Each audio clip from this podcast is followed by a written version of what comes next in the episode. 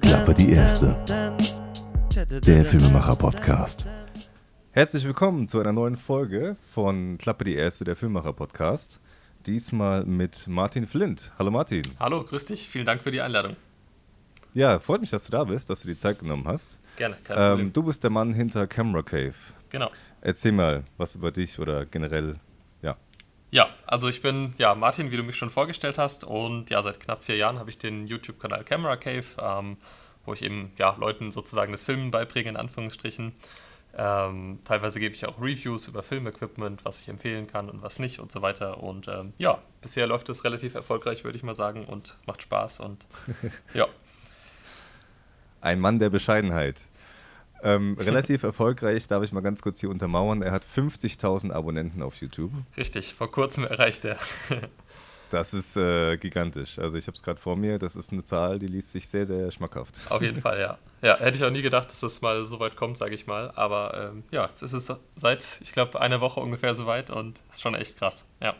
Ja, mega. Also herzlichen Glückwunsch an der Stelle. Vielen Dank. Es ist ja auch, ähm, also die Videos, die du produzierst für deinen YouTube-Kanal, sind auch alle sehr hochwertig. Also von daher auf jeden Fall verdient. Dankeschön. Das hört man gerne. Was machst du denn sonst so, äh, abgesehen von einem YouTube-Kanal? Ähm, genau, also hauptsächlich, und das ist auch so meine Haupteinnahmequelle, mache ich ja Filmproduktionen für Firmen zum Beispiel oder Musikvideos und ähm, genau. Also ich würde mal so sagen, von der Verteilung her, vier Fünftel sind Auftragsarbeiten und ein Fünftel Einkommen ist von YouTube und allem, was da so mit zu tun hat, also Affiliate-Links und so weiter. Genau. Mhm. Ja, du hast noch einen Shop mit Latz und so weiter. Genau, das und, würde ich äh, auch noch Workshop. zu YouTube dazu zählen, weil die meisten natürlich von, von YouTube kommen dann. Ja. Was denkst du, ähm, also du bist vor, vor YouTube hast du ja auch schon ähm, Filmjobs gemacht. Genau, ja, seit ungefähr acht Wie Jahren. lange bist du jetzt, äh, du bist selbstständig, oder? Genau. Also selbstständig bin ich seit anderthalb Jahren ungefähr, also voll selbstständig, sag ich mal. Und ja, die ersten Auftragsarbeiten ähm, habe ich vor sieben Jahren schon angefangen. Das waren so kleinere Jobs Mhm. und ähm, die ersten größeren Jobs, sage ich mal, seit vier Jahren ungefähr. Genau. Was hast du vor der Selbstständigkeit gemacht? Äh, ich habe studiert. Umweltingenieurwesen habe ich gemacht in Gießen. Ach Gott. Also was komplett anderes.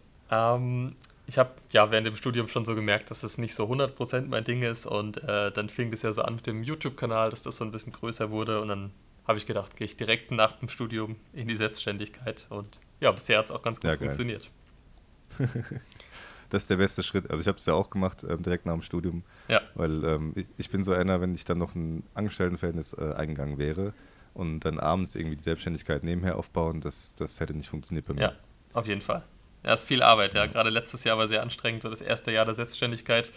Ich denke mal, das kannst du so auch bestätigen, so dass das erste Jahr Mm, das ja. anstrengendste ist und ja, jetzt dieses Jahr läuft es aber so ein bisschen entspannter auf jeden Fall. Ja, super, das freut mich. Und den äh, YouTube-Kanal hast du seit drei Jahren jetzt, richtig? Genau, so dreieinhalb Jahre ungefähr. Ja.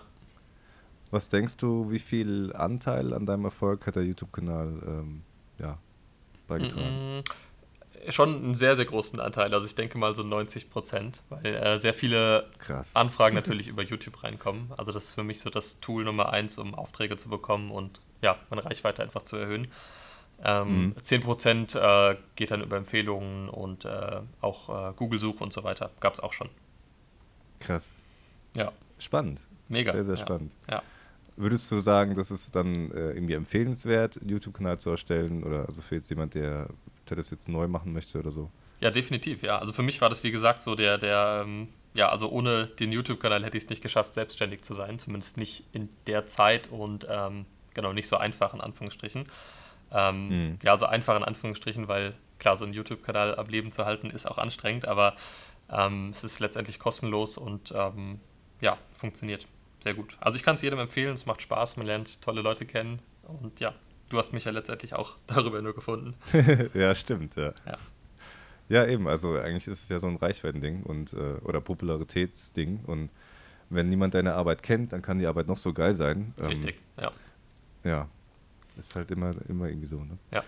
Ähm, aber wenn jetzt jemand, äh, der, der, ja, der sich vielleicht selbstständig machen will oder so, wenn, wenn die Person einen YouTube-Kanal aufbaut, äh, soll es dann, also ist es dann empfehlenswert, so mit Tutorials zu beginnen oder einfach nur seine Arbeiten hochzuladen oder was denkst du? Mhm, also ich glaube, beides funktioniert. Ähm, bei mir ist ja so, ich mache ja viel Tutorials und da sehen dann natürlich potenzielle Kunden, dass ich was drauf habe, in Anführungsstrichen. Ähm, das kann mhm. funktionieren, aber klar, so fertige Filme sind auch, ähm, also funktioniert auch sehr gut. Ich glaube, wenn man fertige Produktionen hochlädt, ähm, ist es schwieriger, eine Reichweite aufzubauen. Also ich glaube, gerade mit ja, Tutorials, mit, ja. genau, mit Tutorials kann man mehr Leute erreichen und somit, glaube ich, schnell eine Reichweite irgendwie aufbauen. Aber klar, ja. fertige Filme sind für Kunden natürlich auch interessant. Mhm. Das stimmt. Ich habe noch gesehen, äh, auf deiner Facebook-Seite ist dein letzter Beitrag vom 3. Juni. Ähm, ja. Ist Facebook Facebook ist tot für mich. Ja, ich wollte gerade sagen, ist Facebook tot für dich? Das war so die Frage, die ich mir noch notiert habe. Genau, es, ja. Also, ja, ich kann es eigentlich auch ähnlich äh, sagen von mir. Also, ich gebe, aber ich, gut, ich muss zugeben, ich gebe mir da auch gar keine Mühe bei Facebook ja, inzwischen. Ja, also, so. früher habe ich echt äh, ewig lange Beiträge geschrieben und so weiter. Und es war auch irgendwie super und es kam auch gut an, aber ja, momentan ist Facebook nicht so das, was man sich so davon erhofft hatte eigentlich. Ja, also ich glaube, Facebook ist noch so für etwas ältere, in Anführungsstrichen, äh, Leute 40, 50 Jahre alt ungefähr, ähm, schon noch so die Plattform Nummer eins oder für viele zumindest. ja. ähm, für unsere Generation ist, glaube ich, eher Instagram und YouTube so die Plattform und da möchte ich mir halt eben auch weiterhin aufhalten und das noch eben ausbauen. Facebook, mhm. ja, habe ich jetzt echt so ein bisschen schleifen lassen. Klar hätte ich da vielleicht noch ein paar Leute mehr mitnehmen können, aber das war mir dann irgendwie der Arbeitsaufwand nicht wert. Ja, eben, sagen. man muss ja irgendwie auch, man kann es dann nicht irgendwie alles äh, über einen Kamm scheren und den gleichen Content auf jedem Netzwerk raushauen. Das muss genau. auch angepasst werden und auf Instagram kannst du ja nicht die Sachen raushauen, die du auf Facebook raushauen kannst und so dann so genau. fort. Genau, also klar hätte ich natürlich auf meiner Facebook-Seite irgendwie äh, die YouTube-Videos auch immer regelmäßig posten können. Das wäre eine Sache von mhm. fünf Minuten gewesen, aber irgendwie, ich weiß nicht, die Leute, die das sowieso dann auf Facebook auch sehen würden, gucken dann sowieso auch meinen YouTube-Kanal und ja, es hätte sich nicht gelohnt und ja, ich hatte keine Zeit irgendwie oder ich habe keine Zeit, so Special Facebook-Content noch zu machen und naja, so habe ich das so ein bisschen schleifen lassen. Ja, verstehe ich. Im Endeffekt ähm, kann es ja auch sein, dass Facebook irgendwann mal wieder die, die Algorithmen ändert und vielleicht ist es dann doch wieder für Seitenbetreiber interessanter. Ja, wer weiß. Dann kann man ja, dann ist die Seite ja noch da, man kann ja dann wieder das Ganze reaktivieren und genau, ja. vielleicht läuft es ja dann. Ja. Was machst du so generell für ähm, Filmjobs? Was ist so die Richtung? Hast du irgendwie mm. Spezialisierung oder? Ja, viele so kleinere Produktvideos, sage ich mal. Also gerade letzte Woche hatte ich jetzt für so eine Proteinfirma ähm, so zwei Produktvideos in so einem Fitnessstudio gedreht. Ähm, genau, das mache ich sehr viel. Das geht auch immer relativ schnell und ähm, macht Spaß. Mhm. Imagefilme mache ich auch. Das ist aber eher so, ich weiß nicht, ich mache vielleicht drei bis vier Imagefilme pro Jahr. Ähm, also ist jetzt nicht das, was ich jeden Monat mache. Und mhm. Musikvideos auch vielleicht vier bis acht pro Jahr ungefähr. Also alle ein bis zwei Monate noch so ein Musikvideo. Genau. Also doch relativ abwechslungsreich. Ja, würde ich schon sagen, genau. Es gibt ja viele, die sich Was, so äh, spezialisieren sozusagen auf ja. eine Branche oder so. Bei mir ist es noch relativ durcheinander. Ähm, möchte aber in Zukunft eher mit Firmen arbeiten als mit Künstlern, sag ich mal. Mhm. Ist äh, schwierig mit Künstlern? Ja. genau. Ja. Ja, ist äh, manchmal so ein bisschen nicht. Oder was, was sind so deine Erfahrungen, was es ausmacht, äh, ein Unterschied bezüglich einer Firma oder einem Künstler, Musik? ähm, also bei mir ist einfach so, die Arbeit mit Firmen ist viel entspannter. Ich kann mich freier bewegen, ich kann freier arbeiten und habe ungefähr das Doppelte bis Dreifache der Einnahmen für den gleichen Arbeitsaufwand. Mhm. Künstler handeln dann auch mal ganz gerne und viele Künstler haben immer, wie ich finde, ein bisschen komischere Vorstellungen, sage ich mal. Und da kann ich mhm. mich eben nicht so komplett frei ausleben. Und so Firmen, habe ich zumindest gemerkt, lassen einem viel mehr kreativen Spielraum und Freiraum. Und das macht einfach unterm Strich viel, viel mehr Spaß. Und wenn es eben da noch mehr Geld äh, gibt, dann ähm, klar, liegt es auf der Hand, ja. wenn man sich darauf irgendwie konzentrieren möchte. Genau. Ja, richtig. Wie ist es bei dir so mit, der, mit den Anteilen? Ich, ich hatte, also die Anteile sind ähnlich. Ähm, ich mache auch Musikvideos. Jetzt äh, morgen Abend habe ich wieder einen Dreh, aber ähm, die, ähm, ja, die Gewichtung ist das ist schwierig, da so generell eine, eine, Richtung zu geben, weil eigentlich alles immer mal wieder kommt. Mhm. Ob das jetzt irgendwie ein Imagefilm ist, äh, ein Werbefilm oder vielleicht nur ein Schnittprojekt oder ein Interview oder ein Musikvideo oder ein Reisefilm oder sonst irgendwas, ja. Produktvideos, einfach alles irgendwie so in der Mischung und mal davon mehr, mal davon mehr und für mich ist halt cool diese Abwechslung. Ich weiß, dass das viele nicht so verstehen können, weil die sagen, oh, du musst dich spezialisieren, du musst, mhm. äh, du musst derjenige sein, der für Musikvideos bekannt ist oder der für Imagefilme bekannt ist oder sowas. Ja. Dass du da der King bist und, und wenn irgendjemand jemand sucht in dem Bereich, dass sofort dein Name gesprochen wird, weil du dafür bekannt bist, dass du halt einfach da der Spezialist bist. Mhm. Und ich persönlich sehe es aber anders, ähm, dass eben die Spezialisierung nicht zwingend notwendig ist, ähm, weil ich hätte auch ich für meine Persönlichkeit hätte auch gar keine Lust, äh, immer das Gleiche zu machen, weil ich dann irgendwann die Leidenschaft daran verlieren würde. Ja, stimmt. Und ähm, daher ziehe ich auch meinen Hut vor allen, die, keine Ahnung, 30 Hochzeiten im Jahr fotografieren oder mhm. filmen. Ähm, das stelle ich da mir auch ich, anstrengend also, vor. Ja. Boah. also ich, ich finde, ich mache mach das unheimlich gerne, mir macht das mega Spaß, wenn ich das so sechs, sieben Mal im Jahr mache. Dann, dann gebe ich auch alles 120 Prozent und dann ist, ist es hammergeil und ich, ich habe Freude daran. Aber ja. ähm, wenn ich das jedes Wochenende machen müsste, also Schon krass, ich, ne? das wäre dann irgendwann nur noch so To-Do-Listen abarbeiten und. Ja, ja. Ja, ich ja. glaube, da muss man aufpassen, dass es nicht so in diese Richtung geht. Und also gerade Hochzeiten, die du angesprochen hast, ähm, ich habe jetzt drei Hochzeiten mal gefilmt und es ist ja mhm. so krass anstrengend. Also ich habe, glaube ich, auch den Fehler gemacht, dass ich mich da zeitlich äh, ja nicht so komplett festgelegt habe vorher und dann letztendlich 12 bis 13 Stunden dann dort war. Ähm, ja. Viele, die das regelmäßig machen, haben dann ja wirklich so Pakete mit, keine Ahnung, sechs Stunden, acht Stunden maximal. Und dann muss der ja. Kunde eben entscheiden. Und ja, den Fehler habe ich halt eben damals gemacht. Äh, kann ich nur empfehlen, das vorher zeitlich einzugrenzen. Ja. Hast du, äh, was, hast du ja allein gefilmt oder war da noch jemand mit dabei? Ähm, immer zu zweit eigentlich. Also gerade bei einer Hochzeit, wenn man, ähm, Gut. naja, da kann viel schief gehen, wenn man alleine am Set ist. Also lieber zu zweit, ja, denke ich. Ja. Genau, da hat man so eine gewisse ja, so Sicherheit. Ja. Was war denn so bisher dein, dein coolstes Projekt allgemein jetzt? Mein coolstes Projekt? Ja, oder das dir am meisten Spaß gemacht hat? Mm, also ich war letztes Jahr auch für so eine andere Proteinfirma in den Alpen. Das waren drei Drehtage. Wir haben irgendwie, ich glaube, sechs oder sieben kurze Videos auch gedreht und wir waren da also früh morgens so über den Wolken auf 3000 Meter Höhe. Ähm, es war eine krasse Landschaft. Wir sind Drohne geflogen. Wir hatten drei so Spitzensportler dabei und sind dann da in den Alpen rumgerannt und das war, glaube ich, so mein, mein coolstes Projekt bisher. Nice. Ja. Gut, und äh, ja, Musikvideos war ich jetzt auch schon in vielen coolen Städten, London, Paris und so weiter. Das ist schon auch immer ganz schön. Wenn man so ein bisschen reisen kann, ne? das macht Spaß. Genau, ja. Ja, wobei man sieht ja nie so viel von den Städten dann, alles nur durch die Kamera. Das stimmt, ja. ja.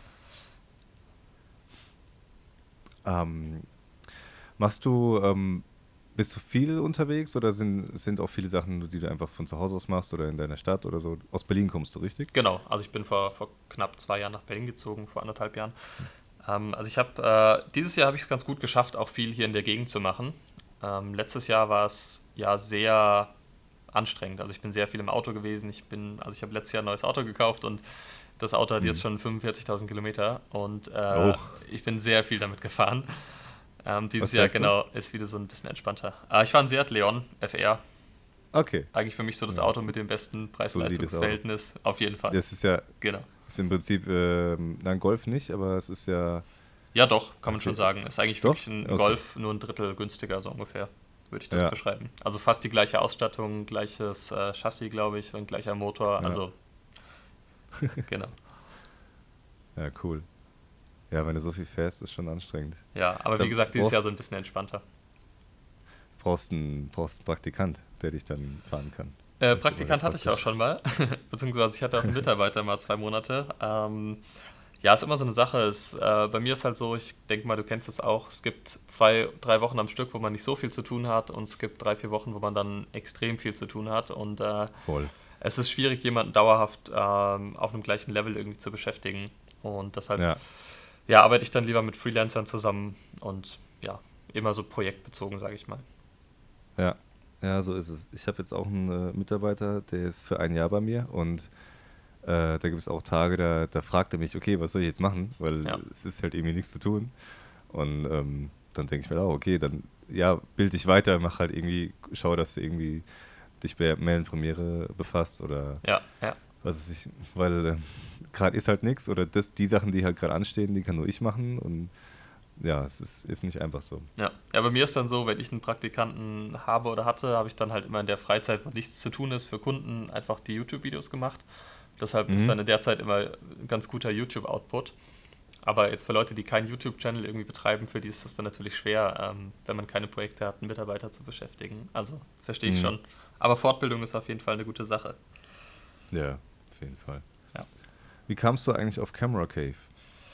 Äh, ja, die Frage muss natürlich kommen. ähm, äh, keine Ahnung, es hat keine tiefere Bedeutung. Ich wollte eigentlich nur irgendwas mit Camera im Namen haben, dass man weiß, worum es geht. Ja. Und ja, dann habe ich so eine Alliteration irgendwie gesucht und fand das ganz cool. Bin aber ja. überlegen, ob ich das ähm, ändere irgendwann einfach in meinen richtigen Namen, Martin Flint. Auf der anderen Seite kennen ja. mich jetzt halt 50.000 Leute unter dem Namen Camera Cave und es ist vielleicht auch nicht so klug, deinen Namen zu wechseln. Kann man ja mit schleichendem Übergang machen. Genau. Also ich denke, das werde ich bald mal angehen. Mit reinnehmen. Genau. Ja, aber. Ja, ich finde halt. Was wäre für dich der Vorteil? wenn, ähm, wenn du es mit, mit Namen machst? Also ich finde halt die, den Namen Camera Cave für so Auftragsproduktionen nicht so seriös irgendwie. Also mhm. gerade bei Kunden, bei größeren Kunden, also ich weiß nicht, Camera Cave klingt halt eben so nach, nach einem 18- oder 20-jährigen jungen Typ irgendwie und ich will schon so ein bisschen eher seriöser werden in Zukunft oder seriöser klingen einfach. Mhm. Das ist so der Hauptgedanke dahinter. Da fällt mir ein spannendes Thema dazu ein bezüglich Seriosität. Ähm, du machst ja sowohl Musikvideos als auch Imagefilme für, für ähm, Industrie und so. Mhm. Und wenn, wenn jetzt ein Musikvideo, sagen wir mal, Texte beinhaltet, die vielleicht ein bisschen freizügiger sind oder ist irgendwie ein äh, Sprechgesangsartist, der dann, keine Ahnung, über was rappt, äh, wie trennst du dieses dieses eine, dieses, okay, ich habe vielleicht irgendwie schöne Frauen, die vor dem Auto stehen und da, da rappt halt jemand. Klassiker. Ähm, vor dem anderen, diesem Business und, und Imagefilm und sowas. Um, Wie ähm, machst du das? Also jetzt so, so Videos, die wirklich so explizit irgendwie, äh, keine Ahnung, gewaltverherrlichen sind oder sonst was, die würde ich ähm, nicht unbedingt in mein Portfolio aufnehmen. Und ähm, mhm. also auf meiner jetzigen Homepage habe ich auch so zwei, drei Musikvideos, die sind alle harmlos einfach. Und da habe ich auch kein Problem mit, das irgendwie mit diesen Business-Videos zu mischen.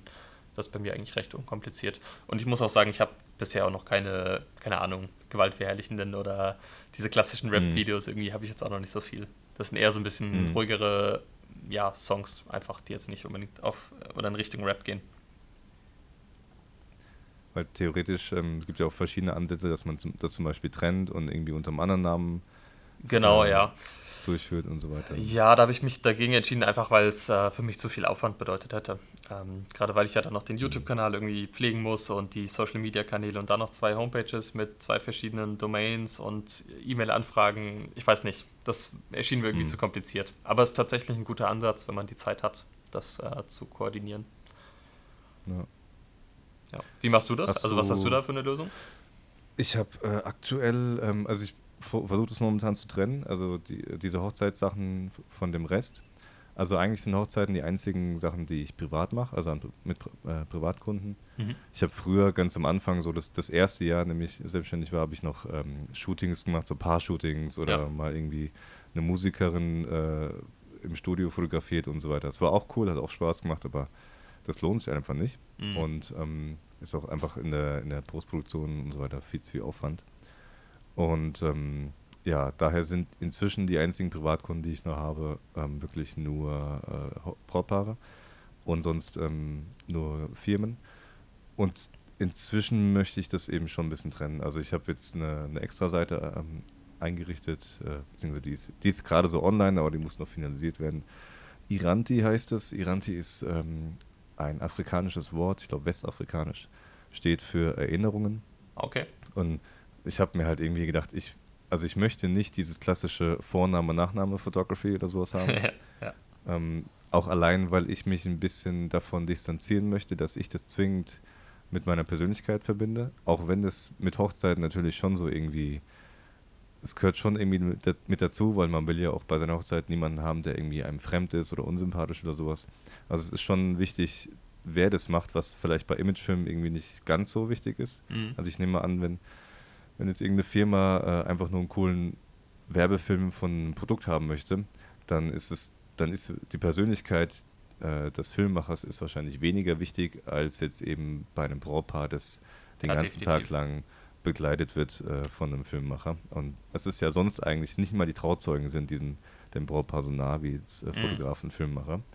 Und ähm, da muss man halt einfach schon so ein bisschen harmonieren. Ähm, oder das heißt ein bisschen, also muss halt einfach funktionieren.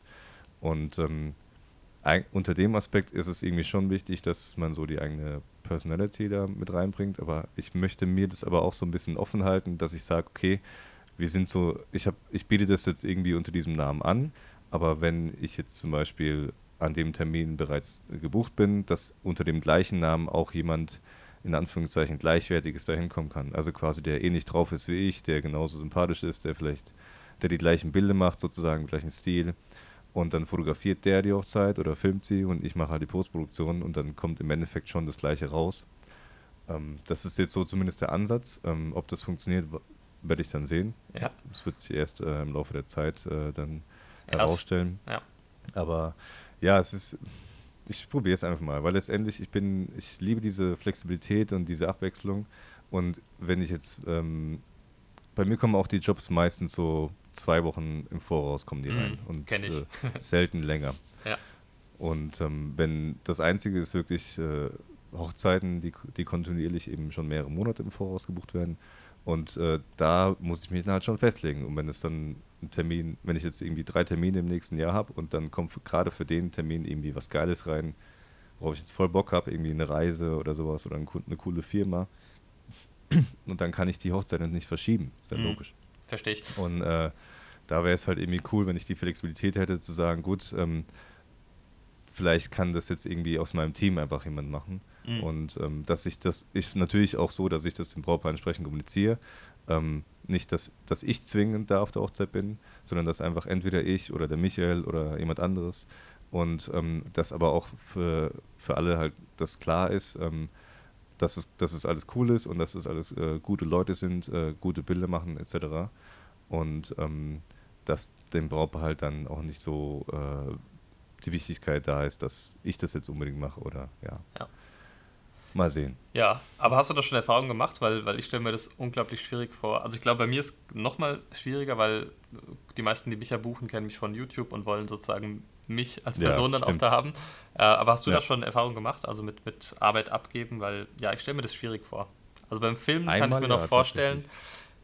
Beim, beim Schneiden und Color Grading will ich eigentlich niemand anderen ranlassen, um ehrlich zu sein. Echt? ja, ja. Ich denke eigentlich, dass gerade bei in der Postproduktion das dem Kunden ja egal ist, wo ähm, wer das macht, weil der sieht, ihn ja, der sieht dich ja nicht am Rechner, wie du da schneidest oder gradest. Ähm, und theoretisch, wenn das gleiche rauskommt, kann es ja ruhig jemand anderes machen. Ich denke halt, dass beim, bei der Produktion, wenn du vor Ort bist, dass sie da halt dich als per, äh, Person haben möchten. Ja. Also, äh, letzt, also genau genommen ist es eigentlich beides, um ehrlich zu sein. Also viele, viele Kunden fragen dann auch, äh, also das war jetzt erst vor zwei Wochen so, wurde ich angefragt für auch so einen Imagefilm, für so eine, ähm, also will jetzt keine Namen nennen. Und ähm, die haben dann äh, nach dem Angebot gefragt, ob ich äh, denn auch nur als Kameramann kommen könnte und die würden es dann selbst schneiden. Und da habe ich gesagt, sorry, das ist keine gute Idee. Also meine Filme sehen auch so aus, weil ich die schneide und color grade und so weiter. Und wenn es euch nur um die Kamera geht, dann, dann ähm, ja, empfehle ich euch das nicht, mich nur als Kameramann sozusagen zu buchen. Also nicht, dass ich die Arbeit, entspannt. genau, also nicht, dass ich die Arbeit schlecht machen würde als Kameramann, aber ich Äh, hole auch noch ja. viel natürlich in der Postproduktion irgendwie raus und äh, ja, also ja, es fällt mir schwierig, das alles irgendwie abzugeben. Und ich habe auch schon ein paar Mal mit anderen Kameramännern gearbeitet und da kam ich dann wiederum mit dem Material nicht mehr so gut klar. Ähm, also am allerliebsten mache ich alles selbst, muss ich auch ehrlich sagen. Kann, kann, ich, kann ich sehr, sehr gut verstehen. Ich würde es eigentlich auch in fast allen Fällen so machen. Mhm. Ähm, aber ab und zu, also jetzt nicht, dass es eine Regel ist, sondern wirklich nur ganz, ganz selten mal, finde ich es auch ganz geil, wenn du nur auf einen Job gehst, drehst und dann gibst du denen halt die, die Daten in die Hand und sagst so, ja, ciao, servus, hier, Ja. guck, guck zu, was ihr da rausholst. So. Das stimmt. Das ist natürlich auch sehr entspannt. Äh, ja, Dann kommst du halt nach Hause und hast nichts damit, damit zu tun und kannst halt nur noch äh, dann dein, deine Gage da verlangen, Rechnung stellen und dann ist das Thema abgeschlossen. Dann hängst Genau. du nicht noch in dieser Postproduktion noch mit irgendwie Änderungswünschen und ah, ich will dies anderes und Musik raussuchen und dies, das. ja, stimmt. Musiksuche ist eh das Schlimmste. Ist auch angenehm. Nee, ähm, genau, so ein paar Mal hatte ich das auch schon, dass ich als Kameramann gebucht war. Da wusste ich dann aber auch genau, wer den Schnitt macht und so weiter und kannte die entsprechende Person und dann war das auch unkompliziert. Ähm, ja, genau.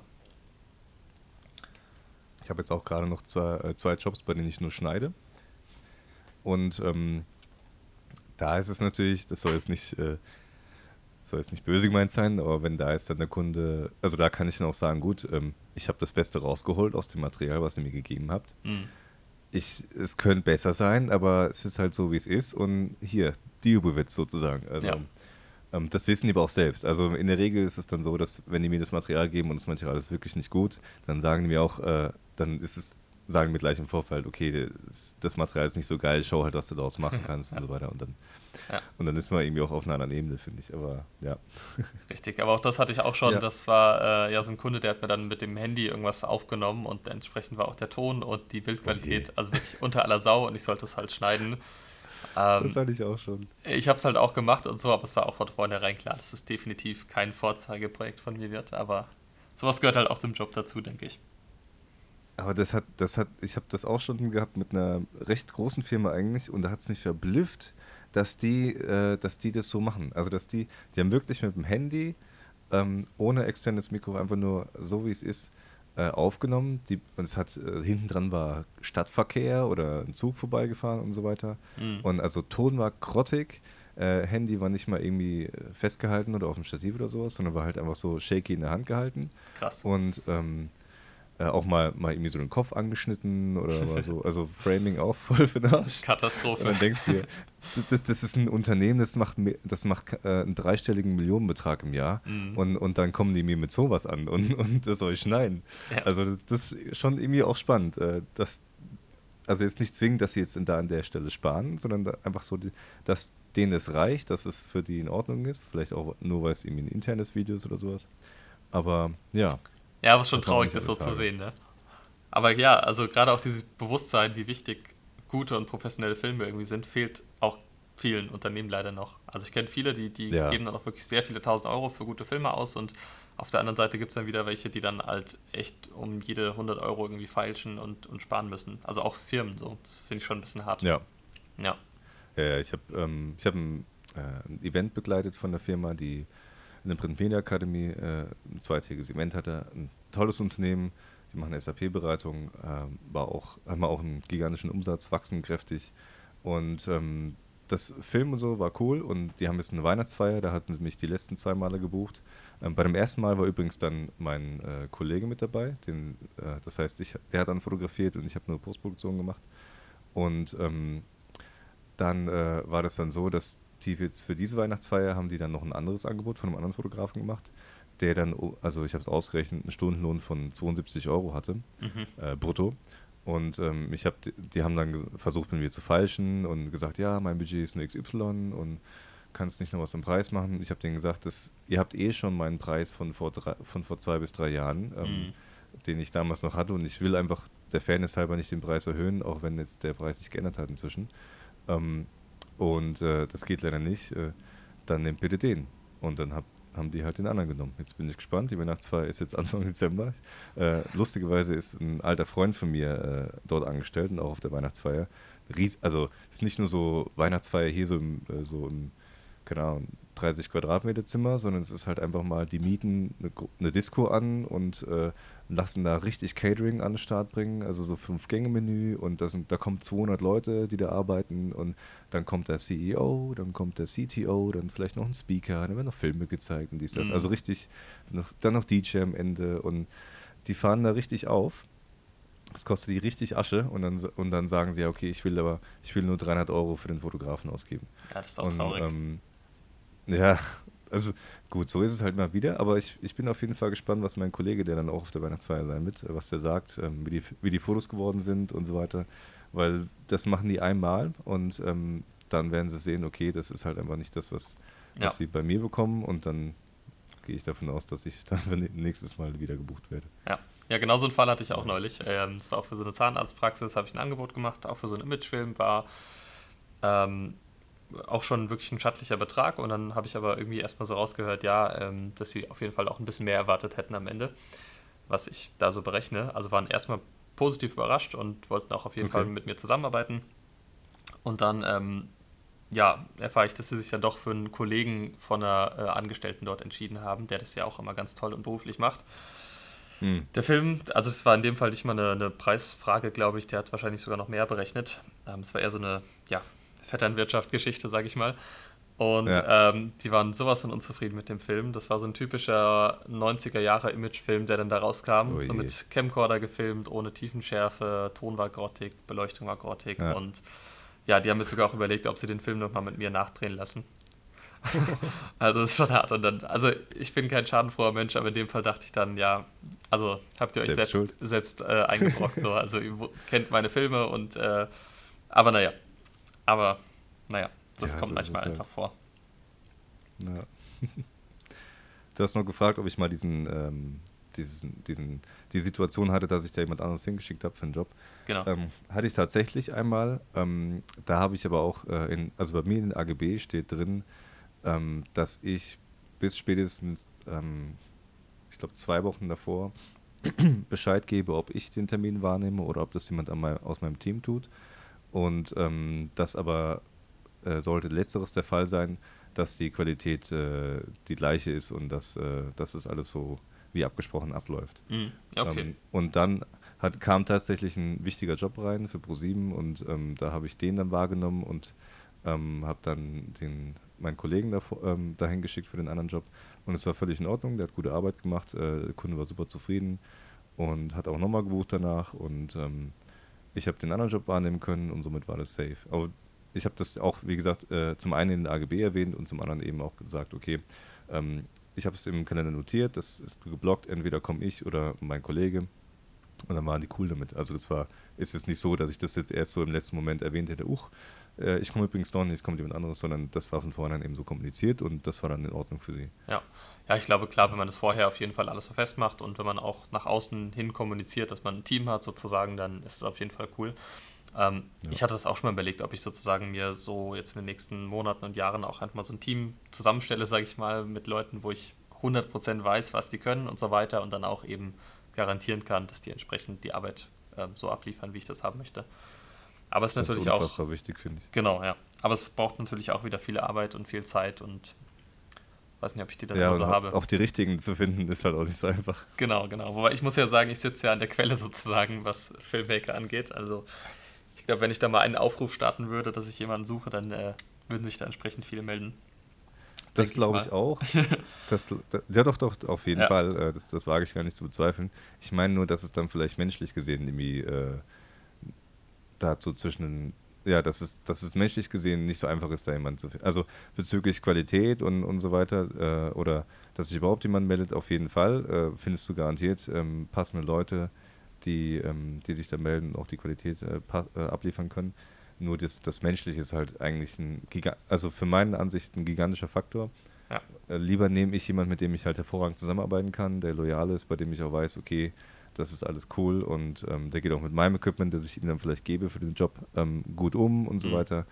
Ähm, aber der macht vielleicht nur 80% die Leistung, aber dafür alles andere top ähm, als dass ich jemanden nehme, der 100% die Gleichleistung bietet oder vielleicht noch besser ist, aber bei dem, der vielleicht in, ja, der nicht so cool ist oder nicht so zuverlässig, vielleicht nicht so pünktlich ist zum Beispiel. Pünktlichkeit ist ja auch sehr wichtig. Mhm. Oder ähm, was ich auch schon hatte, also nicht ich persönlich, aber ein Freund von mir, ähm, der hat jemand anderes auf einen Job hingeschickt zum Fotografieren und es lief alles über ihn, also über, den, über meinen Freund, nicht über den, den anderen.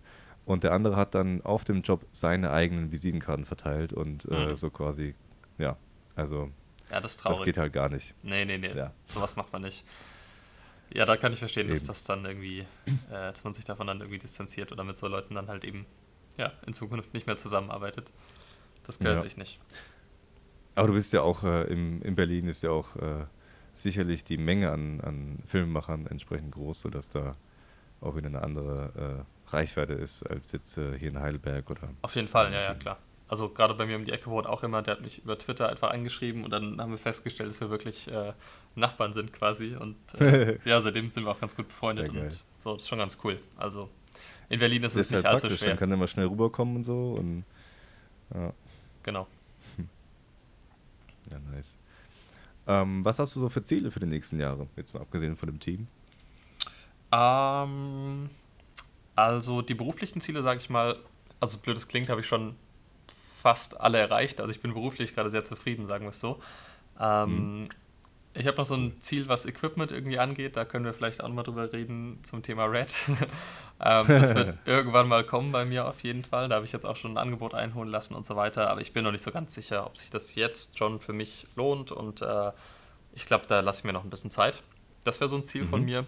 Und ansonsten eher so private Sachen. Also ähm, ja, eine etwas größere Wohnung irgendwann mal finden. Ähm, und ansonsten einfach die üblichen Sachen, Gesundheit und äh, solche Sachen. Also wirklich, ich bin sehr zufrieden gerade mit, mit den meisten Sachen oder mit eigentlich allen Sachen.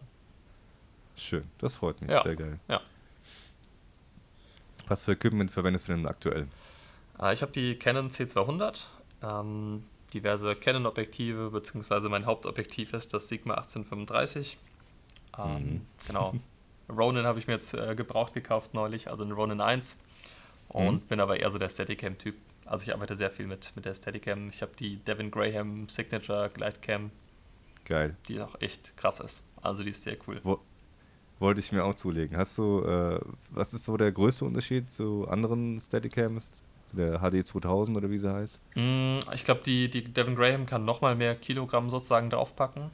Und die mhm. hat dieses Feature, dass man äh, die Stange sozusagen verschieben kann, also den, den Griff sozusagen, und dann kann man die auch kopfüber benutzen, ohne sie neu austarieren zu müssen. Also man muss die, okay. glaube ich, nur um fünf Stufen sozusagen verschieben oder um drei und dann kann man die einfach umdrehen und kopfüber benutzen. Das ist eine coole Sache. Ja, cool. Habe ich aber in der Zeit ehrlich gesagt noch kein einziges Mal benutzt. Also ich hätte wahrscheinlich auch die Glidecam HD 4000 oder 2000 sogar nehmen können für die C200. Hätte auch funktioniert. Hm. Was kostet die Devin Graham? Irgendwie 800, 900 Euro? Ja, also 800 Euro habe ich dafür bezahlt, genau. Eigentlich geht es, ne? Es geht. Für eine Steadicam ist es schon ganz gutes Geld, sage ich mal. Ja, ohne Weste, ne? Ohne Weste, genau. Also mit der Weste dann bist du bei zweieinhalbtausend oder so, je nachdem, was für eine Weste du nimmst, aber, hm. aber mag ich auch gar nicht so. Ich bin nicht so der Westentyp und ich bin nicht so der, der äh, Ready Rig und Easy Rig Typ. Ich bin lieber flexibel und ähm, ja, riskiere ein paar Rückenschmerzen und am Ende des Abends. Setzt dann öfter ab. Genau, ja. Wie, wie, wie schwer ist die C200? Ähm, also der Body alleine, ich glaube 1,4 Kilo, mit Akku dann eben 1,6 oder so, mit Objektiv und allem drum und dran habe ich dann auch so zweieinhalb, drei, ja, zweieinhalb mhm. Kilo, glaube ich. Na gut, das geht ja eigentlich Das noch. geht noch. Ist keine Red. Da, ja, das ist ein bisschen schwierig. Ja. Hm, ja, krass. Aber geile Kamera. Also ich finde die C200 sehr, sehr spannend. Wenn sie nicht so teurer wäre, und mhm. ich nicht schon eine Red hätte, dann, dann würde ich mir wohl auch die C200 holen. Ja, aber wie ist das? Du hast die, du hast die Red und ansonsten dann eine 5D oder sowas, ne, zum Fotografieren? Ja, also ich, ich hatte ursprünglich 5D Mark IV, ähm, die wurde mir aber geklaut. Ich hatte einen Job in LA und da wurde der Bus ausgeräumt und dann ist halt mhm. alles weggekommen. Zum Glück die Red nicht, aber Objektive ohne Ende, Akkus, äh, Speicherkarten und ja. die Kamera, Stative und so. Und ja, ähm, jetzt habe ich äh, das war im April und dann bin ich zurückgekommen und habe mir erstmal überlegt, okay, welche Option habe ich jetzt? Soll ich mir jetzt nochmal eine 50 Mark 4 kaufen? Ähm, bei mir ist halt so dieser, dieser Punkt, ich brauche äh, eine Kamera, die, sagen wir mal, mindestens zu 16, 60 Prozent auf Fotografieren ausgelegt ist. Mhm.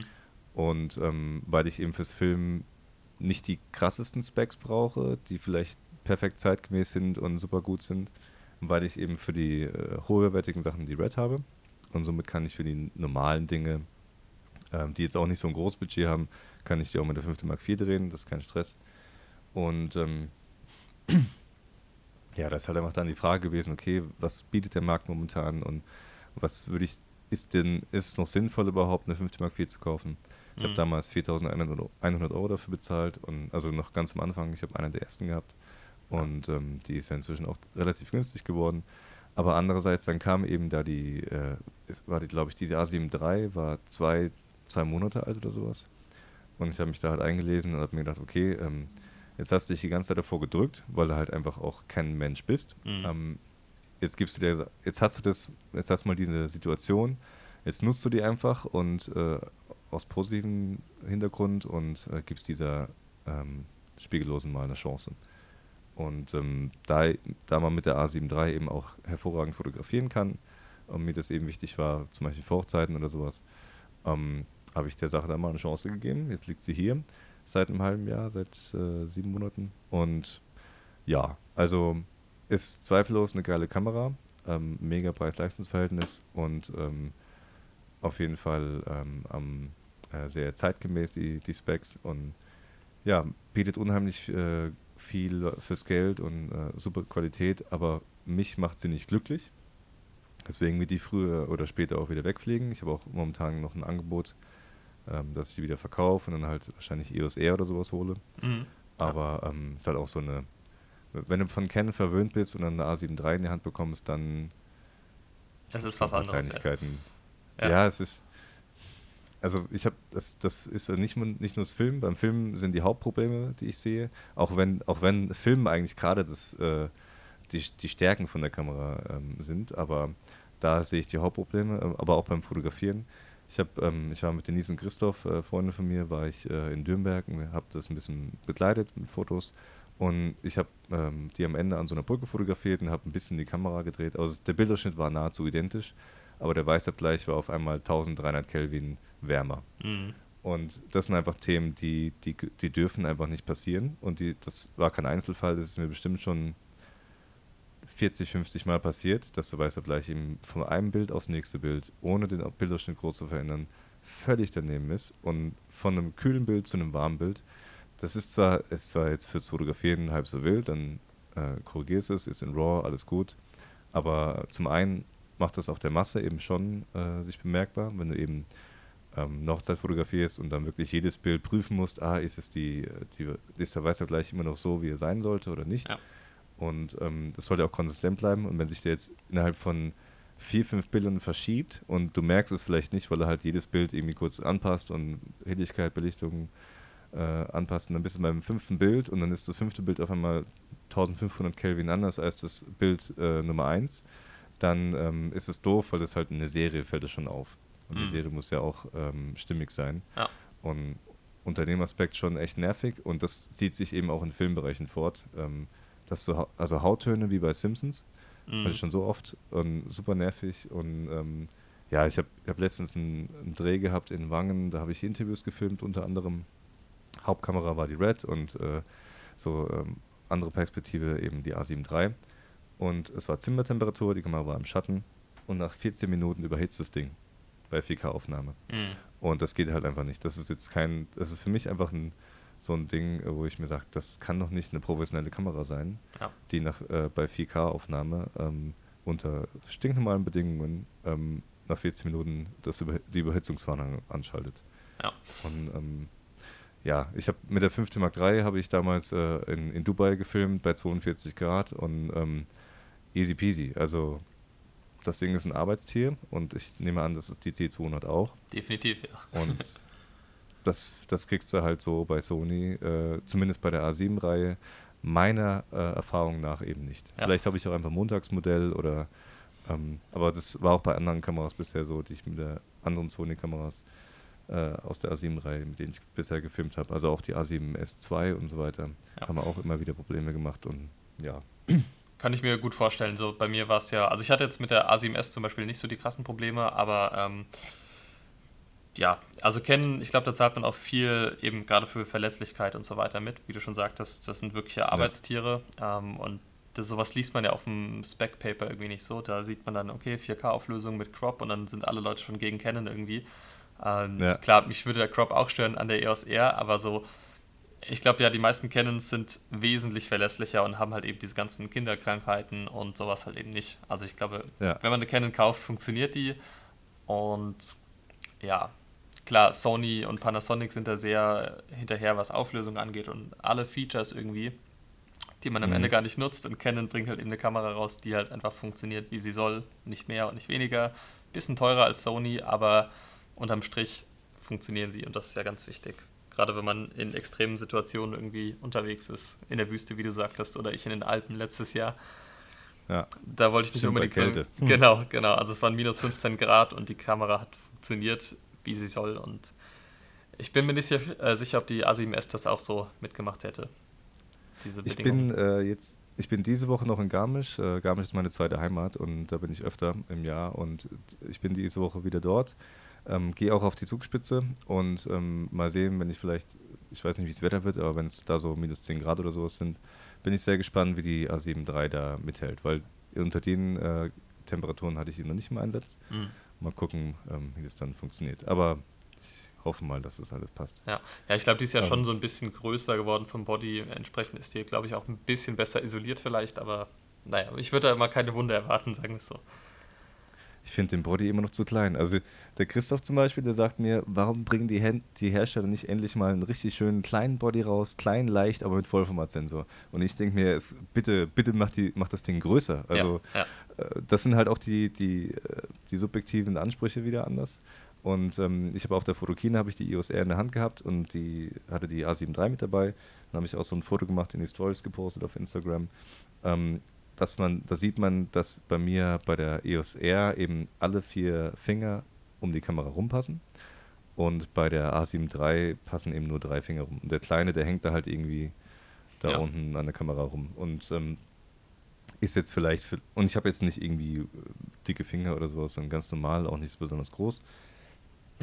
Und ähm, ich denke, also der Punkt ist, wenn du 16 Stunden oder sowas mal eine Hochzeit fotografierst oder zwölf Stunden oder mehrere Tage hintereinander und dann hast du immer diesen Finger da unten rumhängen und du hast vorne drauf aber einen Adapter für EF, ähm, du hast noch das 70-200 vorne drauf oder vielleicht noch ein 300, 400 mm Objektiv und dann hast du halt nur unten, äh, hast, ähm, fehlt eben dieser eine Finger, dann ist das schon ein deutlicher Stabilitätsverlust mhm. und einfach ist einfach unkomfortabel und fühlt sich so, ja, fühlt sich nicht gut an so und die Haptik ist dann einfach bei der EOS R wesentlich besser und ja die Dinge sind mir eben auch wichtig. Und ich habe zum Glück hier noch die 5. Mark III. Ich habe sie jetzt gerade in der Hand. Und wenn ich die anfasse, das, das, du nimmst das Ding in die Hand und denkst dir, geil, das ist ein wertiges, solides Stück Kamera. Ja. Bam. Und nimm die A7 III in die Hand, dann denkst du, das ist Spielzeugding. Also, ja. ja. Aber gut, wie gesagt, das ist alles subjektiv. Ähm, es gibt sicherlich auch ganz, ganz viele Leute, die sagen, äh, ich will es genau so haben, die soll schön klein sein, die soll auch nicht irgendwie klobig sich anfühlen oder nicht mhm. schwer oder so. Und ähm, ja, muss einfach jeder für sich selbst entscheiden, worauf er Wert legt. Und dann, ich meine, der, der Markt ist momentan so gigantisch groß. Es gibt, äh, es gab bisher noch keinen Zeitpunkt wie jetzt heutzutage, wo du eine bessere Auswahl an Kameras hast. Auch das jetzt stimmt. mit Z7 ja. und Z6 von Nikon und, und Fuji X-T3 und Panasonic bringt ja noch eine, eine Vollformat, eine S, äh, die S1 oder wie sie heißt. Genau, da bin ich auch mal gespannt drauf. Boah, also was da momentan abgeht, ja. Wahnsinn. Ja, ich hatte ja letztes Jahr, ich hatte ja letztes Jahr so, so einen Regisseur interviewt für meinen Kanal auch und er hat auch gemeint, äh, es gibt in der heutigen Zeit keine Ausreden mehr bezüglich Equipment. Also so vor 10, 20 ja. Jahren noch äh, war Filmemachen so krass teuer und mittlerweile kriegt man wirklich für 1000 oder maximal 2000 Euro ein Setup, mit dem man äh, ja in den 90er Jahren wirklich Hollywood-Filme hätte drehen können, wenn es schon Voll. das Material gegeben hätte. Also schon wirklich krass. Und äh, trotzdem ja. sind auch viel zu viele irgendwie aufs Equipment fixiert. Ich meine, ich bin auch Teil dessen. Ich überlege auch, ob ich mir eine Red zulege nächstes Jahr. Ähm, mhm. Aber das hat dann auch nochmal andere Gründe. Also es hat bei mir dann eher Business-Gründe, ich denke, du kennst das, als ja. äh, jetzt die Bildqualität. Ähm, genau, vielleicht, also da kannst du ja vielleicht nochmal ein bisschen was zu sagen, so, was bei dir jetzt so der Entscheidungsgrund war für die Red.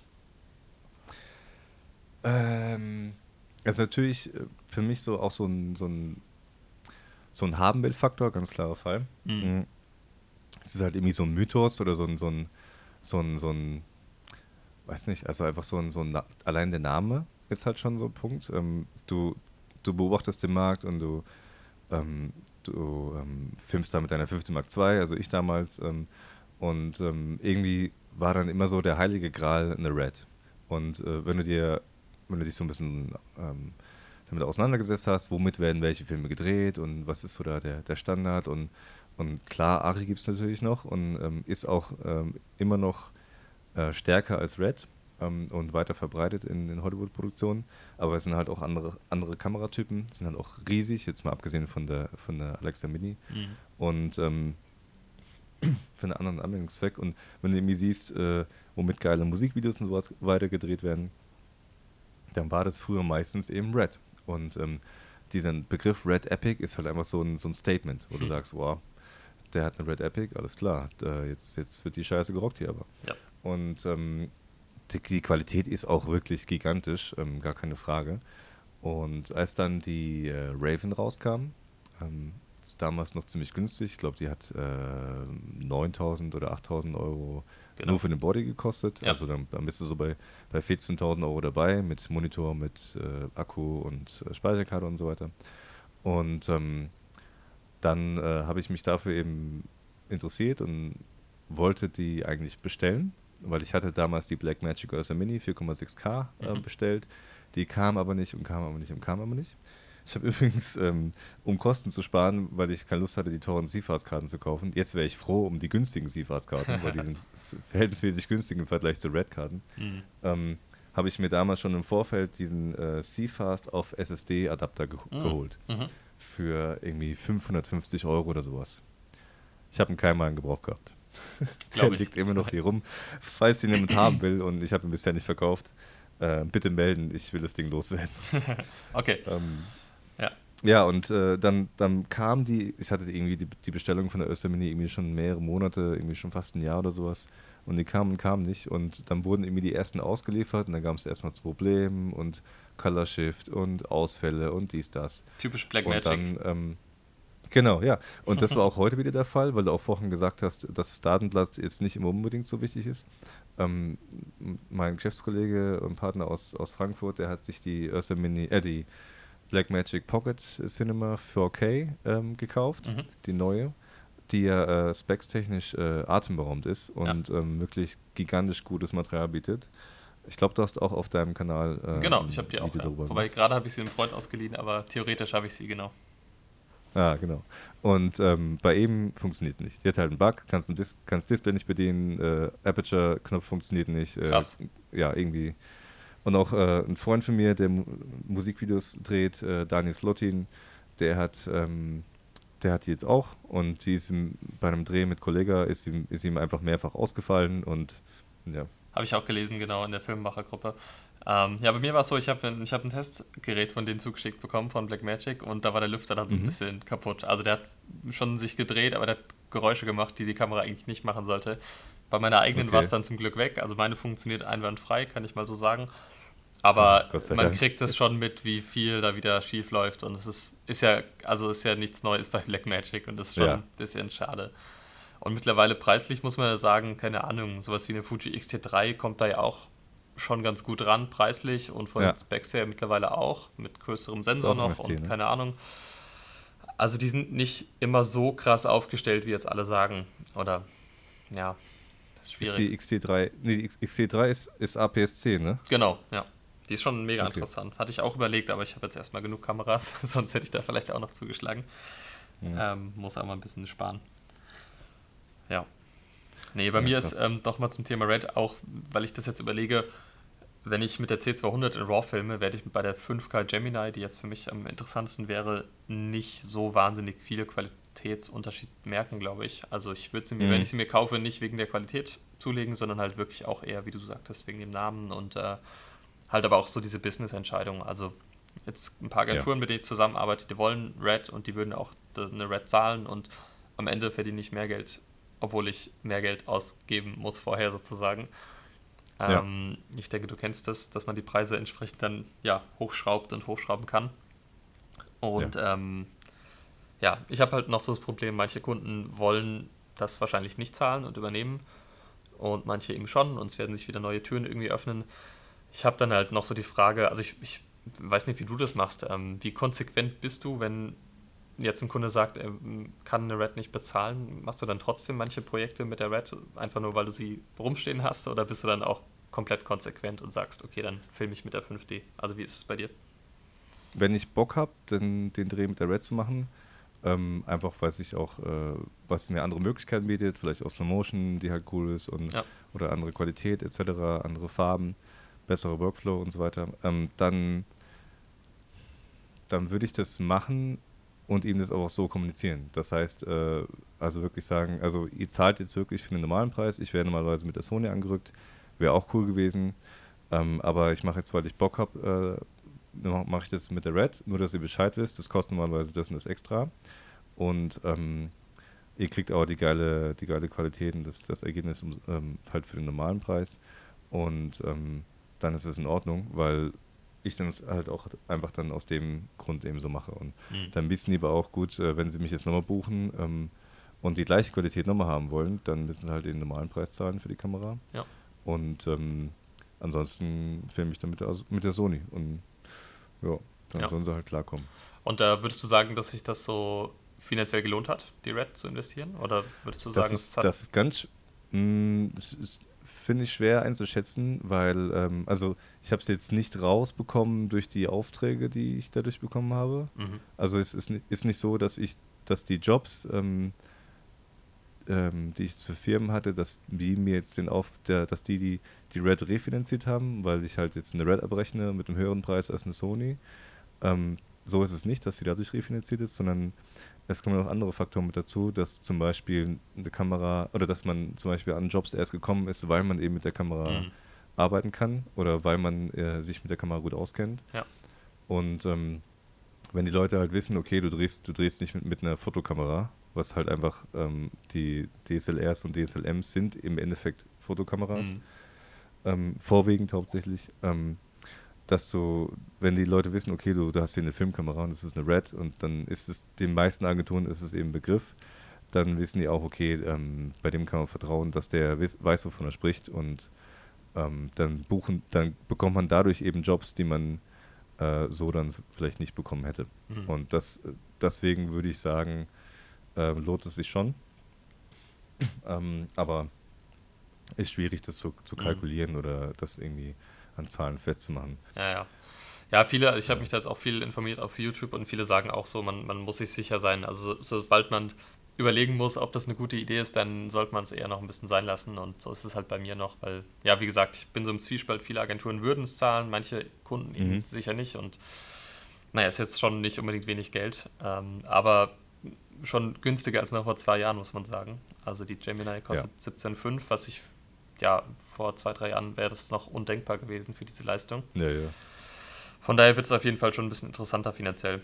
Aber mal schauen. Ich hätte ich hätte ja eigentlich eine, eine Raven gehabt, aber dann kam zu dem Zeitpunkt eben das Angebot, weil die Raven so krass nachgefragt war bei Red, ähm, dass die nicht hinterhergekommen sind mit der Produktion, die haben sich völlig verkalkuliert. Hm. Und ähm, dann kam von Jared Land, dem einer der Gründer von, von Red, kam dann ähm, eine Info raus, okay, ähm, für die Leute, die, die bereits schon eine Vorbestellung für die Raven getätigt haben, nicht die neue, neuen Besteller, sondern die bereits schon äh, die Kamera vorbestellt haben, die, kam, die haben jetzt die Möglichkeit für einen Rabatt von 10.000 Euro auf die Epic W umzuswitchen. Hm. Hm. Und ähm, dann kam auch das Angebot bei mir an und dann habe ich halt überlegt, okay, soll ich jetzt die, die Raven nehmen mit dem Dragon-Sensor oder soll ich die brandneue Epic W mit 8K und Helium-Sensor nehmen?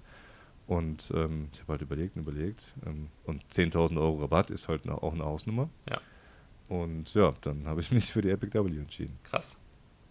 Ich glaube, mir werden irgendwie Aber- 8K viel zu viel. Also ich bin mir sicher, das ist nur eine Frage der Zeit, dass bis 8K auch Standard wird, so wie jetzt 4K langsam Standard wird, wie man es so merkt. Aber gerade wäre mir das, glaube ich, viel zu viel, auch mit den Daten und äh, Leistung vom Rechner. Und du hast ja das Problem, ne, wenn du weniger Auflösung filmst, dass du dann reincroppst sofort. Und das Ja. sind, glaube ich, so Sachen, wo ich dann lieber gleich einen 5K-Sensor nehme, der, glaube ich, sogar auch noch ein bisschen größer ist als die, als die Helium, soweit ich weiß. Ja, Der von der Gemini. Äh, ich glaube, da, damit fahre ich dann besser, habe für mich einen schöneren Look nochmal und äh, besseres Lowlight und 5K reicht mir auch vollkommen. Also das wäre dann so meine, meine Entscheidung. Und du hast in 5K auch Slow Motion. Genau, eben. Bis, wobei das halt vielleicht. bei 8K habe ich nur äh, 30 FPS. Ah, okay. Ja, das würde mich zum Beispiel auch stören, weil ich nutze gerade bei Musikvideos sehr viel, mache ich dann 4K 50 FPS und ähm, damit ich eben die Wahl habe, dann Wo- auch Slow Motion zu nutzen. Wobei es jetzt auch äh, wi- wieder ein Upgrade gäbe. Ähm, ich könnte den Body äh, zu Red schicken und dann würden die mir für 6000 Euro ein DSMC2 ähm, Modul quasi rüberschicken ähm, und dann hätte ich quasi eine Weapon. Also ah, ähm, die, die könnte dann aus äh, 60 Frames in in 8K, 8K. und ähm, in Widescreen sind es äh, 72 Frames in Krass. 8K. Ja. Was mich so nervt Aber, bei der, bei der ähm, Gemini ist, dass man, glaube ich, dann in 5K nur bis 96 FPS gehen kann und nicht bis 100. Und so muss ich dann wieder ein bisschen croppen, wenn ich 100 FPS filmen möchte, weil, also, verstehe ich auch nicht. Die vier Ja, Frames die- hätten sie noch mal dazu packen können. Also ich glaube schon, dass die, dass die alles rausholen, was geht, weil sonst werden, würden sie Ja. auch das gar nicht anbieten mit, Mhm. mit äh, 300 Frames und so weiter. ja, stimmt Und schon. im, Endeffekt, ähm, da, äh, eigentlich ist der Gemini oder der, der Dragon, äh, eigentlich sind alle gekoppelten Sensoren ähm, ja nur eine, eine, eine beschnittene Variante von, dem, von den größeren Sensoren Mhm. oder von den größeren Auflösungen, sage ich mal. Ja. Und ähm, ich kann ja auch in 5K nicht mehr Frames filmen als du. Ja. Ähm, oder halt mit der Gemini dann. Ja, stimmt schon, Und genau. ähm, die, die Frage ist auch, ob, ob die vier Frames jetzt so wichtig sind oder nicht. Und du musst ja auch nicht in, in uh, Realtime den Film ähm, speichern, du kannst auch äh, in Vari-Speed und dann ja, das stimmt. Nee. Slow Motion. Ja, ja. Da siehst du es dann auch nicht. Ja, nur ich mache es dann zumindest beim Schnitt bei mir dann immer so, gerade wenn ich mit 50 filme, kann ich halt immer dann Geschwindigkeit verdoppeln oder halbieren und so weiter mm, und kann dann immer schön ja, hin und her stimmt. rechnen und da sind 96 Rechnerisch Zahl. ist schon einfacher. Genau, genau. Also ich veröffentliche halt ja. alles, auch Musikvideos in 25 FPS. Ich weiß nicht, wie du das machst. Ja, 25 oder 24, ja. also 23,976. Genau, ja. Je nachdem. Naja. Aber ja, das ist rechnerisch ist, ist natürlich schon einfacher, das dann ähm, mit 6, wobei 96 wäre dann schon ein Vielfaches von ähm, ja, von 24. Genau, von 24, da geht das. Aber ich habe nie Projekte in 24. Also ich mache wirklich konsequent alles mit 25. Ähm, mhm. Ja, von daher ist es. Aber das ist Meckern auf hohem Niveau. Also man kann mit der auch mit 75 dann filmen und 100 kann man eben auch mit einem ganz, ganz leichten Crop. Also da will ich mich ja. mal nicht beschweren. Ja, eben. Und äh, bezüglich 8K und, und Datenmengen, also ähm, die Ursa Mini mit Blackmagic, äh, mit DNG RAW, nicht mit dem neuen Blackmagic RAW, sondern normalem DMG äh, RAW, verbraucht bei 4K ähm, wesentlich mehr als die Red bei 8K mit mhm. in moderater äh, Komprimierung. Ja. Also, und das, das Material, das Red-Format ist ja eh gigantisch gut, was die, was die Rechenleistung betrifft. Also, ähm, damit schneiden ist wirklich äh, hervorragend und ja. macht super viel Spaß. Und ähm, wenn man mit einer entsprechenden Kompression äh, in 8K filmt, dann sind die Daten auch wirklich nicht ja, groß. Stimmt. Also, ja, ein Kumpel von mir, geil. der hat die, die Gemini und der hat die dann auch mal mitgebracht und der hat ein bisschen was gefilmt. Und also genau, der Codec ist wirklich der Wahnsinn. Also auch auf dem MacBook konnte ich das schon wiedergeben, ohne, ohne Color Grading. Ja. Ähm, und ähm, genau, mit der Kompression dann irgendwie, ich glaube, wir haben dann auch mal 12 zu 1 oder sowas gefilmt und da ging dann auch auf diese 480 äh, RedMac ging dann auch, ich glaube, drei Stunden oder sowas drauf in 5K, was schon ja. echt nice ist. Also das habe ich mir auch schlimmer vorgestellt. Ist sogar auch besser als dann die C200 in 4K RAW. Also, ja. genau, weil ja, das, ist, das RAW von der C200 ist auch nicht wirklich light. Also, eine Stunde sind dann ja 512 Gigabyte ungefähr. Ja, und bei der 5. Mark IV war es noch schlimmer in 4K. Die hatte diesen Motion JPEG-Codec und das war echt zum Kotzen. Da ja, ja. hast jedes einzelne Bild ist ein Vollbild und. Genau. Boah, das verbraucht so Platz. Mega nervig. ja, aber was will man machen? genau. Ja, die, ähm, was ich sagen? Genau, die, die es, allein schon die Farben an der Red sind halt einfach gigantisch. Ich habe mhm. jetzt auch dieses, äh, ich bin noch am Schneiden, weil da kommen immer wieder Änderungswünsche rein ähm, für dieses Interview. Und ähm, bei der A-Kamera mit der Red äh, sehen die Hauttöne halt einfach so geil aus. Ich muss eigentlich gar nichts machen. Und äh, bei der Sony hat halt irgendwie voll die komischen Farbstiche drin und mhm. einfach schlimm. Ähm, aber ich habe, äh, ich ich bin halt immer wieder begeistert, wenn ich das Material von der Red sehe. Ähm, was, auch wenn es vielleicht nicht, also theoretisch muss es ja nicht mal das Schärfste sein oder, oder weiß nicht, also ich, ich ist schwer zu beschreiben, aber es gibt ja, also gibt verschiedene, verschiedene Kriterien, woran man ein, ein, eine gute Qualität äh, ausmacht. Äh, an der Schärfe, Auflösung, an den Farben, an Klarheit vielleicht, an, an Dynamikumfang und so weiter. Aber dieses, dieses Bild von der Red ist halt einfach, das ist halt eine Red. Das ist. Ja, ähm, ich mag die so Farbtöne geil, auch total gerne so. Auch diese Grüntöne, wenn man in Natur irgendwie filmt oder auch genau Hauttöne, wie du schon sagtest. Man muss wirklich ja. fast nur einen Kontrast erhöhen oder so und das sieht schon sehr, sehr gut aus. Äh, ich würde ja gerne nochmal irgendwann mit einer Ari arbeiten, das habe ich jetzt auch noch nicht, nicht gehabt, weil das ist ja gerade das beste Beispiel. Die hat ja irgendwie 2,8K Auflösung, die, die meisten Aris. Ja, und stimmt. trotzdem ähm, ja, jeder Produzent und jeder Regisseur will auf eine Ari drehen irgendwie, weil die halt eben so eine Ästhetik hat, irgendwie, die, die mit keiner anderen Kamera so erreicht worden ist bisher. Ja. Und ähm, ja, da sieht man wieder, dass Auflösung nicht alles ist und Dynamik ja. und Farben sind viel, viel wichtiger. Und so sehe ich das ja auch.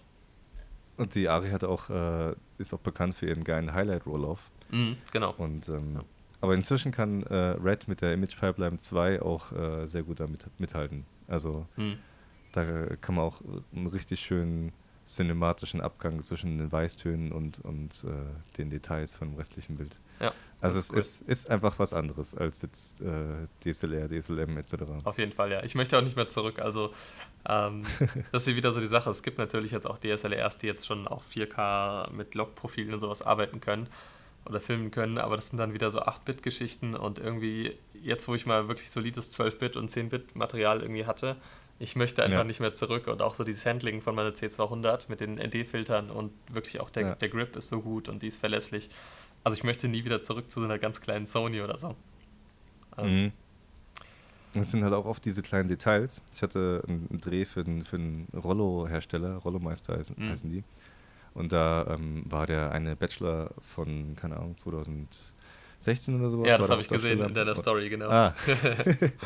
und der ist da äh, an seinem Auto en entlang gelaufen, also hinter ihm äh, hat es abgeschlossen und man hat halt diese, das war ein Mercedes GLC, GLE, irgendwas in der Richtung, und hat halt diese roten Rückleuchten gehabt mit diesen Linien.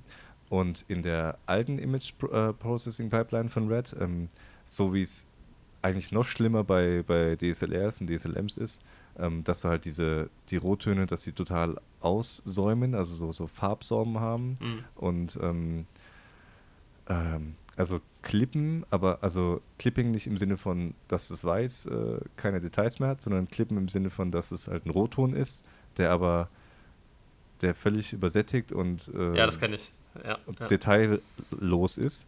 Ähm, und gerade der, der Unterschied zwischen dem Außenwert und dem inneren Wert von dem Rot dann und, mit der, und wenn man das dann umstellt auf die Image Processing Pipeline 2, dann auf einmal hast du, hast du wirklich hervorragende Farbübergänge, hervorragende Details in diesen, in diesen Leuchten drin. Und das sind so diese Kleinigkeiten, die du, die du mit einer kleinen Kamera halt einfach nicht bekommst. Ja, das stimmt, und, ja. Klar, das sind diese Details, sind, die fällt, die, das fällt niemandem auf, aber das sind in der Summe eben ergibt es dann schon einfach ein besseres Bild. Auf jeden Fall, ja.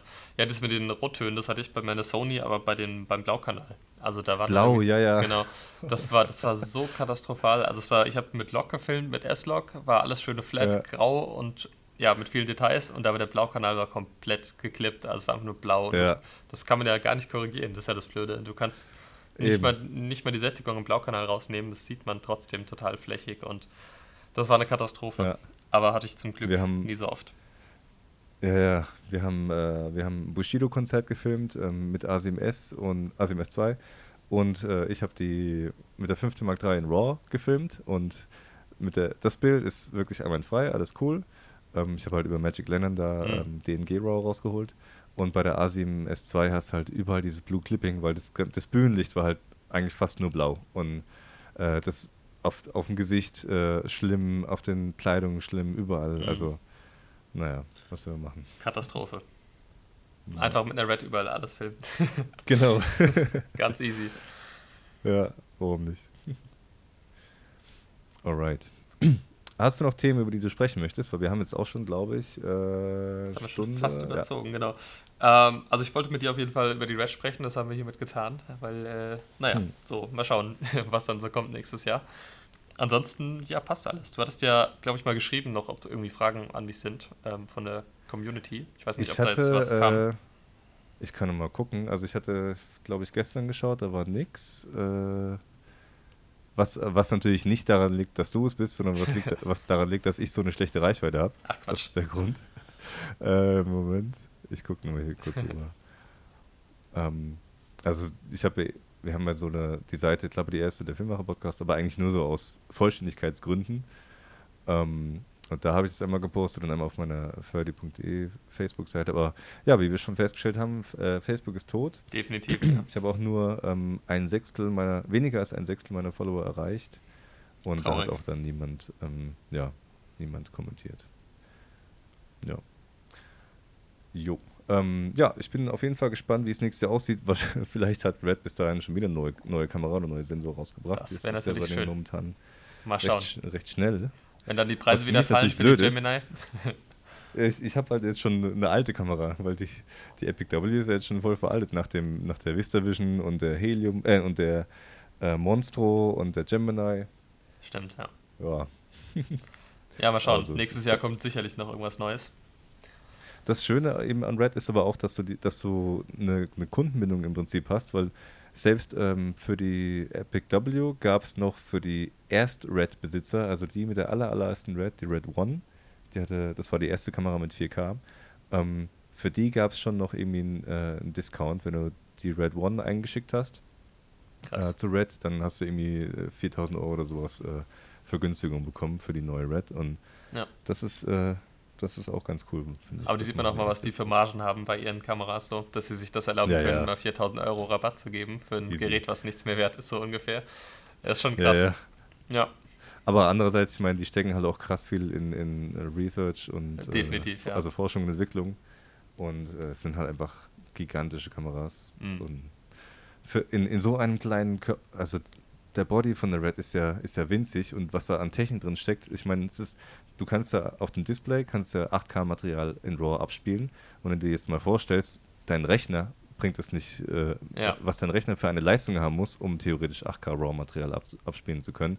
Und das Ding macht das halt in der Kamera so. Also, das ist schon crazy, das ne? ist ja wie, ja, also das, heutzutage ist ja auch so, jedes Handy hat irgendwie das Zehnfache an Leistung, was damals die Apollo-Mission hatte, die zum Mars äh, genau, zum Mond genau. geflogen ist.